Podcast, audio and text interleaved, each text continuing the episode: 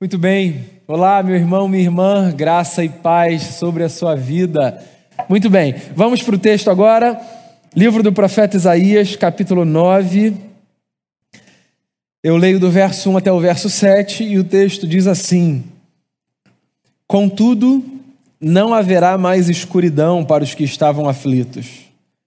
No passado, ele humilhou a terra de Zebulon e de Naphtali mas no futuro honrará a Galiléia dos gentios, o caminho do mar junto ao Jordão.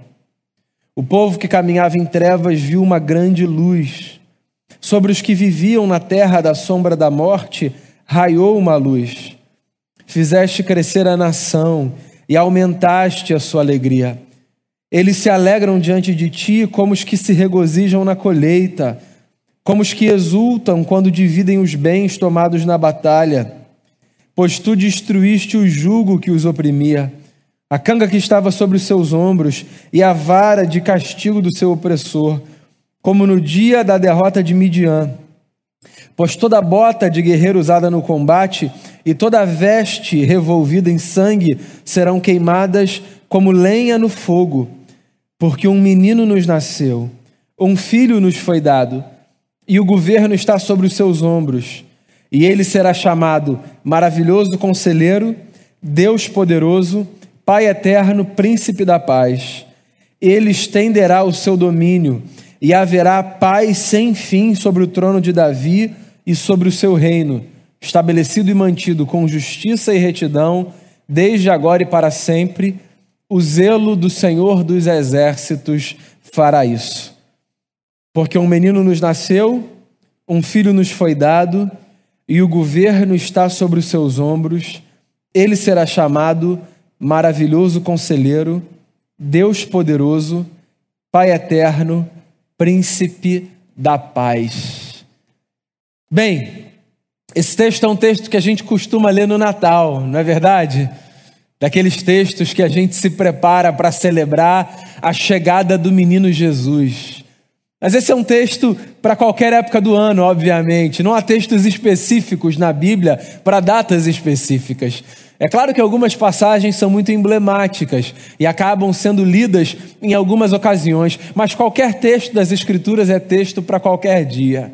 E hoje é dia de falar sobre paz. Pois é, eu tenho debruçado sobre essa virtude, tenho me dedicado a pensar nessa virtude como uma virtude necessária, uma virtude que se impõe num tempo como o nosso. Das virtudes cristãs, algumas são unanimidade, não apenas entre aqueles e aquelas que fazem parte da comunidade da fé, mas entre todos os homens e todas as mulheres de qualquer que seja o lugar ou a época. Sim, Existem virtudes que carregam a prerrogativa de serem anseios universais. A paz é uma dessas virtudes. Quem em sã consciência dirá: Eu não quero paz? Quem, com a cabeça no lugar, não desejará para si, para os seus, para o mundo, que a paz se manifeste? Esse texto é um texto que fala sobre paz, que fala sobre a necessidade de uma virtude que é apresentada ao mundo de maneira plena e intensa com a chegada de um menino. Mas muito antes disso, nas páginas das Escrituras, a gente já encontra a paz sendo anunciada, estabelecida, desejada. Eu queria fazer uma viagem no tempo nas Escrituras e observar com você como essa virtude tão desejada e tão cobiçada manifesta de forma plena na pessoa de Jesus aparece desde o início desse livro que narra a nossa história. Em Gênesis 1, Moisés nos conta uma história, a história da criação. E ela começa assim: No princípio, Deus criou os céus e a terra. Era a terra sem forma e vazia. Trevas cobriam a face do abismo, e o Espírito de Deus se movia sobre a face das águas. E disse Deus: haja luz, e houve luz. A palavra paz não aparece em Gênesis 1, mas a manifestação da paz enquanto uma experiência nova está presente no capítulo do início ao fim. Sim, Em Gênesis 1, a gente tem um desenho poético do estabelecimento da ordem no mundo. É bacana porque quando a gente pensa em paz no senso comum, geralmente a gente pensa nessa virtude que aparece como o que é oposto à guerra. Sim, paz como sinônimo de trégua, de ausência de conflito, de uma bandeira branca que se levanta dizendo chega, basta, que tudo fique bem. Tudo bem, a gente pode falar de paz nesses termos, mas a verdade é que, para a nossa tradição, a paz aparece muito antes e com uma compreensão muito mais profunda do que apenas como ausência de guerra ou de conflito. A paz, no hebraico, o shalom, na verdade significa o estabelecimento de um ambiente de equidade, de justiça, de harmonia, de equilíbrio. E em Gênesis 1 a gente vê exatamente isso. Quando Deus cria todas as coisas, o que ele faz é colocar ordem num mundo em caos.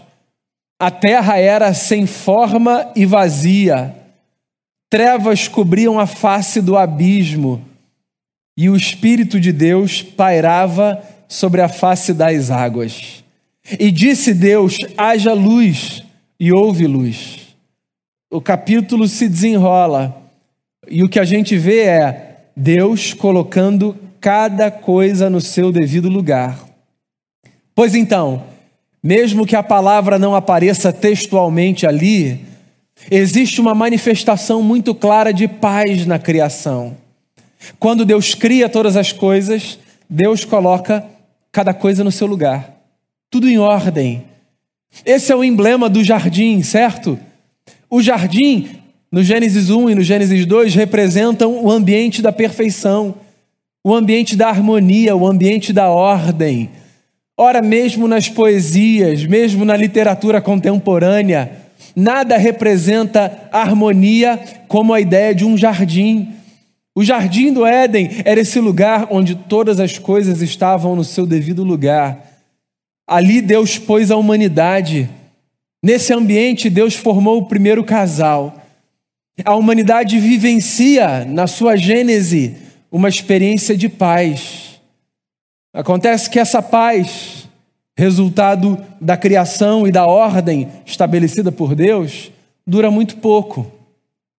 Porque se Gênesis 1 e Gênesis 2 revelam a beleza de um mundo onde as coisas estavam todas no seu devido lugar, Gênesis 3, você sabe muito bem, revela a desarmonia provocada pela transgressão.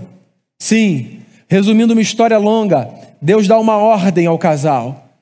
O casal entende a ordem, mas não obedece, transgride, fere um mandamento, rompe com o Criador, resolve ser senhor de si. E naquele mesmo instante, aquelas duas pessoas que experimentavam paz, passam a experimentar caos. Sim, o jardim ainda está ali, as árvores ainda estão ali, os animais ainda estão ali, mas há desordem, não há mais ordem. Duas coisas no texto de Gênesis 3 indicam isso. Primeiro, a vergonha do primeiro casal. Eles descobrem que eles estão nus e eles fazem roupas com folhas de figueira, eles se cobrem eles têm vergonha da sua nudez, muito mais do que da nudez do corpo. Eles têm vergonha da nudez da alma. Sim, a alma carrega em si muito mais imperfeições do que qualquer corpo. E eles, sendo um casal, se cobrem um do outro. Não há mais harmonia, não há mais equilíbrio. Há desajuste. A disfunção se estabeleceu como norma. Segunda coisa que indica a falta de paz depois de Gênesis 3, quando eles ouvem os passos do Senhor que se aproximava do jardim, eles se escondem. E Deus pergunta a eles: do que é que vocês se escondem? Por que é que vocês se escondem? E eles falam, eles têm vergonha, eles têm consciência da nudez. E uma longa história acontece ali, um tribunal é instaurado Há misericórdia, mas também há castigo. Mas o meu ponto aqui é: desde esse capítulo da história, a terra, criada como ambiente de paz, passa a ser ambiente em que a paz se estabelece apenas como um desejo no coração, um desejo profundo. Sim, não apenas o primeiro casal, Adão e Eva, mas todos aqueles e todas aquelas que vêm desse casal, toda a humanidade, vive a sua história carregando dentro de si um desejo profundo de experimentar paz. Verdade ou mentira? Dos muitos anseios que nós temos, poucos anseios são tão profundos quanto o anseio pela paz. A gente quer paz no casamento, se a gente não vive paz no casamento. A gente quer paz na relação com os filhos, se a gente não vive paz na relação com os filhos. A gente quer paz nas nossas amizades, se elas são conturbadas. A gente quer paz no trabalho, se o clima é ruim. A gente quer paz na cidade, no país, na terra. A gente não aguenta mais viver em desajuste, em desarmonia. A gente sonha com o um mundo no qual as coisas estejam no seu devido lugar. Não foi sem motivo que Imagine, de John Lennon, foi classificada como hino da paz, a terceira maior música, segundo a revista Rolling Stones, de todos os tempos. Não porque ela seja uma música perfeita, mas porque ela consegue tocar um desejo universal que todo mundo carrega o desejo por um mundo diferente, um mundo de paz. Pois então, Desde Gênesis 3, a humanidade vive tendo a paz não como uma experiência que nos é comum, mas como um desejo que nós partilhamos. A fala de Santo Agostinho cabe muito bem aqui nessa conversa. Agostinho de Hipona, grande bispo da tradição cristã, um dos grandes teólogos do passado, disse certa vez: Fizeste-nos para ti, ó Deus e o nosso coração não encontrará descanso enquanto não repousar em Ti. A gente vive buscando paz. E a gente encontra isso nas páginas do Antigo Testamento. Os profetas do Antigo Testamento falavam sobre o Messias que viria. Sim, o Messias que colocaria as coisas em ordem.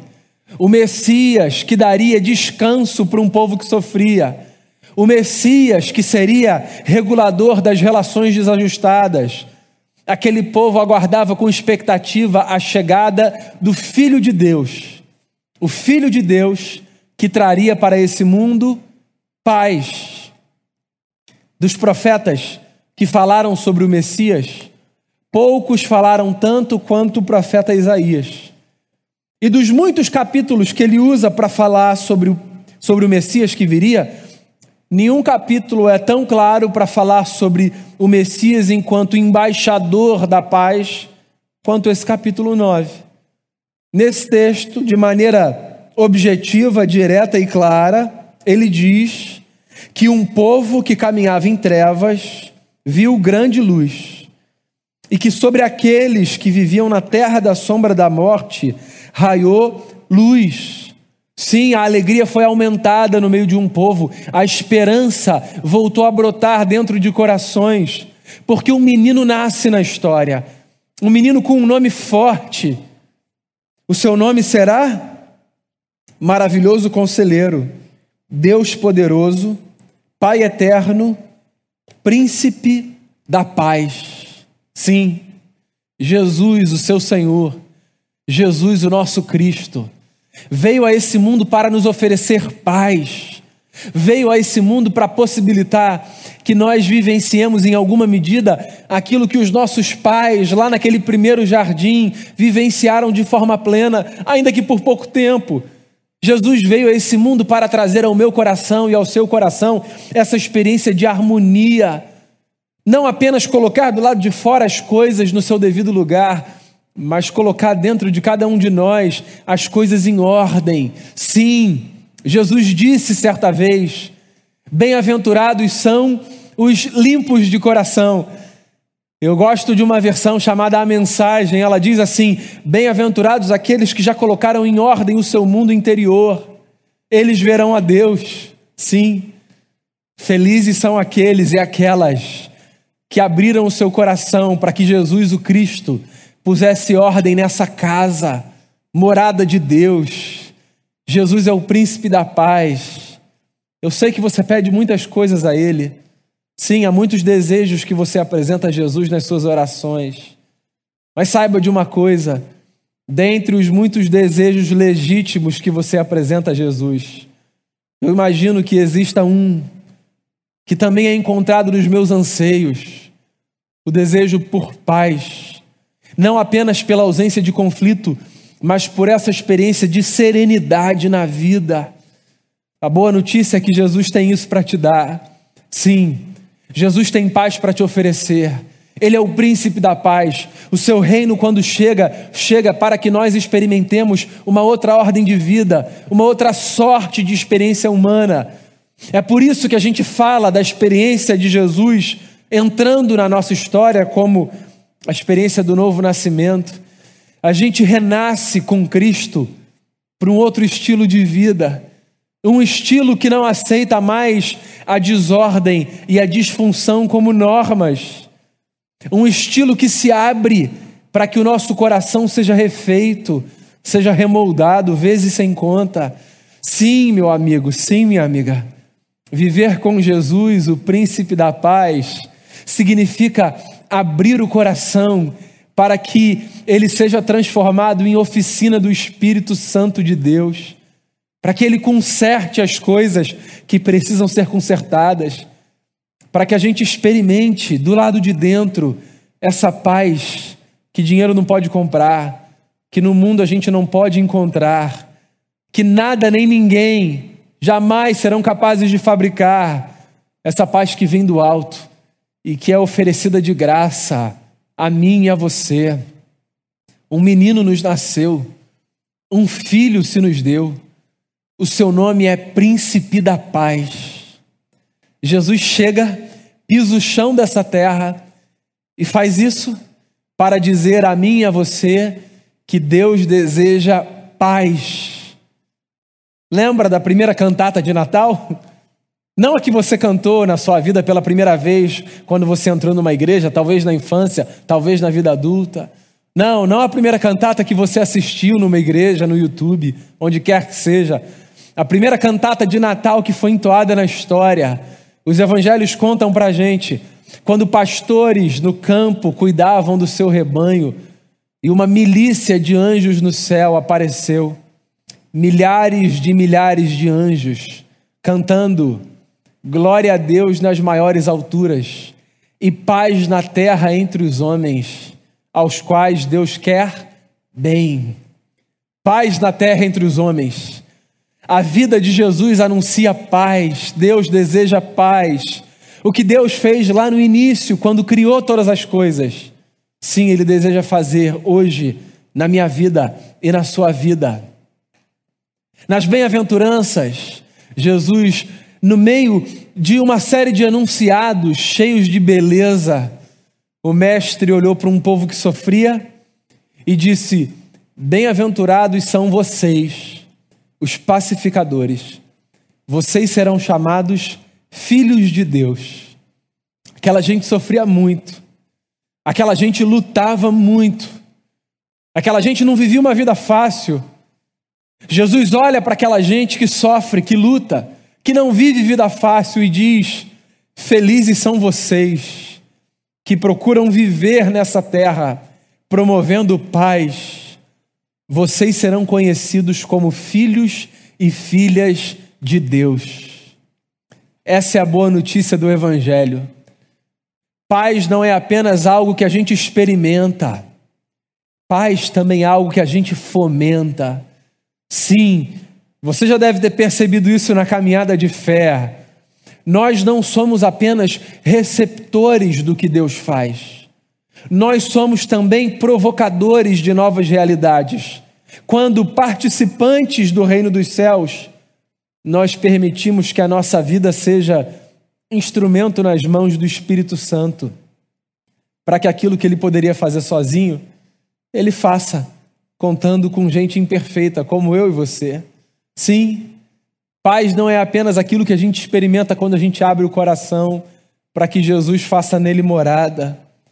Paz também é aquilo que a gente fomenta quando, com a consciência de que nós somos embaixadores de Cristo, nós vivemos a nossa vida oferecendo às pessoas aquilo que a gente sabe que elas precisam. É verdade, meus amigos. Esse mundo é um mundo de muita angústia, de gente que sofre demais, de gente que está em busca de sentido. Sim, há muitas pessoas que acordam em dias bonitos, inclusive, dizendo para si mesmas: não há mais razão para viver. Eu não consigo encontrar nenhuma experiência que me dê harmonia, serenidade, só desequilíbrio. A disfunção virou norma. Tem gente para quem a vida se parece com Gênesis 1, não depois do haja luz, mas antes, quando havia trevas sobre a face do abismo. Sim, tem gente que experimenta angústia crônica. E a gente pode ser fomentadora de paz na vida dessa gente. Eu e você podemos assumir esse lugar de sermos pacificadores, de sermos conhecidos como filhos e filhas de Deus, porque oferecemos paz. Sim, porque quando abrimos a nossa boca, anunciamos paz. Porque quando estendemos as nossas mãos, proclamamos e profetizamos paz porque quando caminhamos pelas ruas da nossa cidade, construímos paz. Por uma razão muito simples. Nós nos curvamos diante daquele que é o príncipe da paz. Então a paz que você recebe é também a paz que você oferece. A paz que um dia você experimentou porque ela invadiu o seu coração mexeu com a sua vida e mudou a sua história, é também a paz que você permite que saia pelas janelas da sua alma, quando nos seus relacionamentos, nas suas conversas, nas suas andanças, você permite que seja exalado de dentro da sua vida o bom perfume do Cristo que caminha com você por onde você vai. Meu irmão, minha irmã, nesse domingo especial, que eu quero desejar a você é que você não apenas experimente a paz de Cristo sobre a sua vida, mas que você fomente paz na sua história, que você seja provocador da ordem, que você seja anunciador da chegada desse novo reino, o reino desse Deus, cujo nome do Filho, o Filho do seu amor é Príncipe da paz. No começo dessa quarentena, nas nossas primeiras lives, eu disse a você como uma fala de Jesus muito simples aos seus discípulos tinha ganhado um novo significado no meu imaginário. Quando Jesus instrui os seus discípulos a saírem pelas cidades e a irem de casa em casa anunciando o evangelho e fazendo bem, Jesus diz que os seus discípulos, ao chegarem numa casa, devem desejar paz, paz, paz sobre vocês. Nesse tempo que a gente não tem podido se encontrar presencialmente e que a gente se vê através de uma tela, esse desejo de paz sobre a sua casa ganhou outra dimensão na minha cabeça.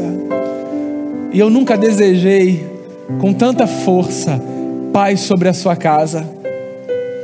Eu queria chamar você para esse ciclo de paz.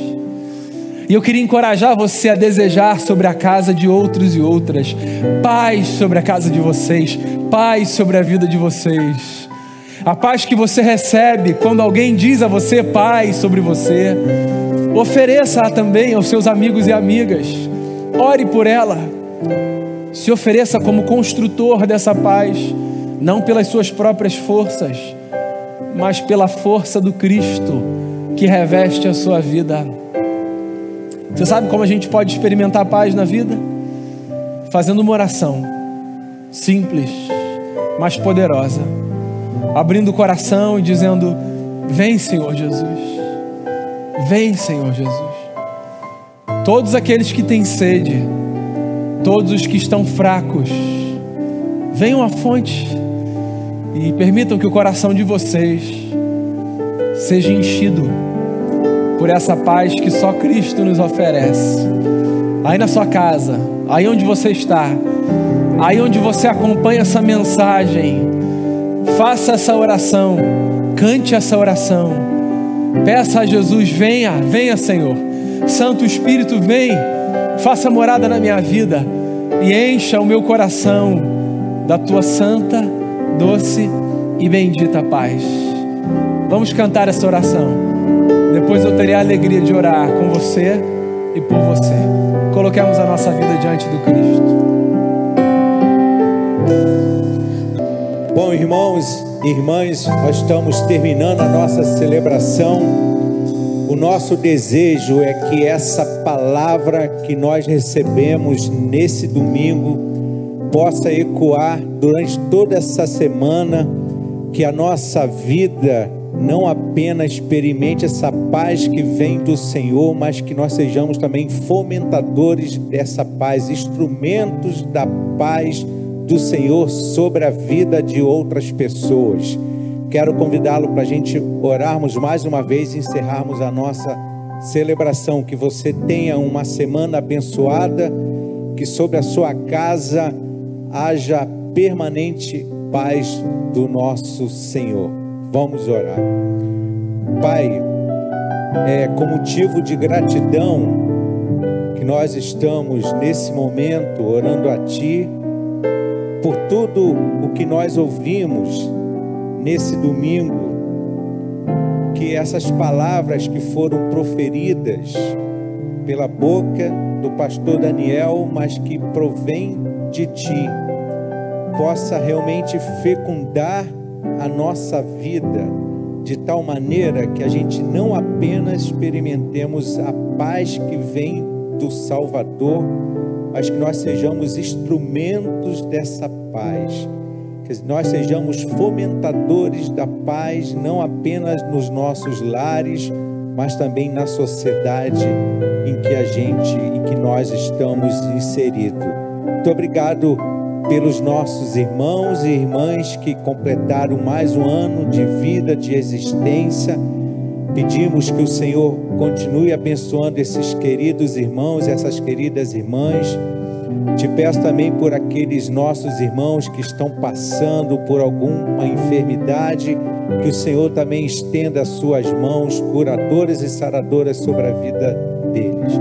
É a nossa oração em nome de Cristo. E agora, irmãos e irmãs, que a graça maravilhosa do nosso Senhor Jesus Cristo, o grande amor de Deus, nosso Pai, a comunhão, as alegrias, o poder e as doces consolações do Espírito Santo repouse sobre vocês e sobre todas as famílias da terra, hoje e para sempre.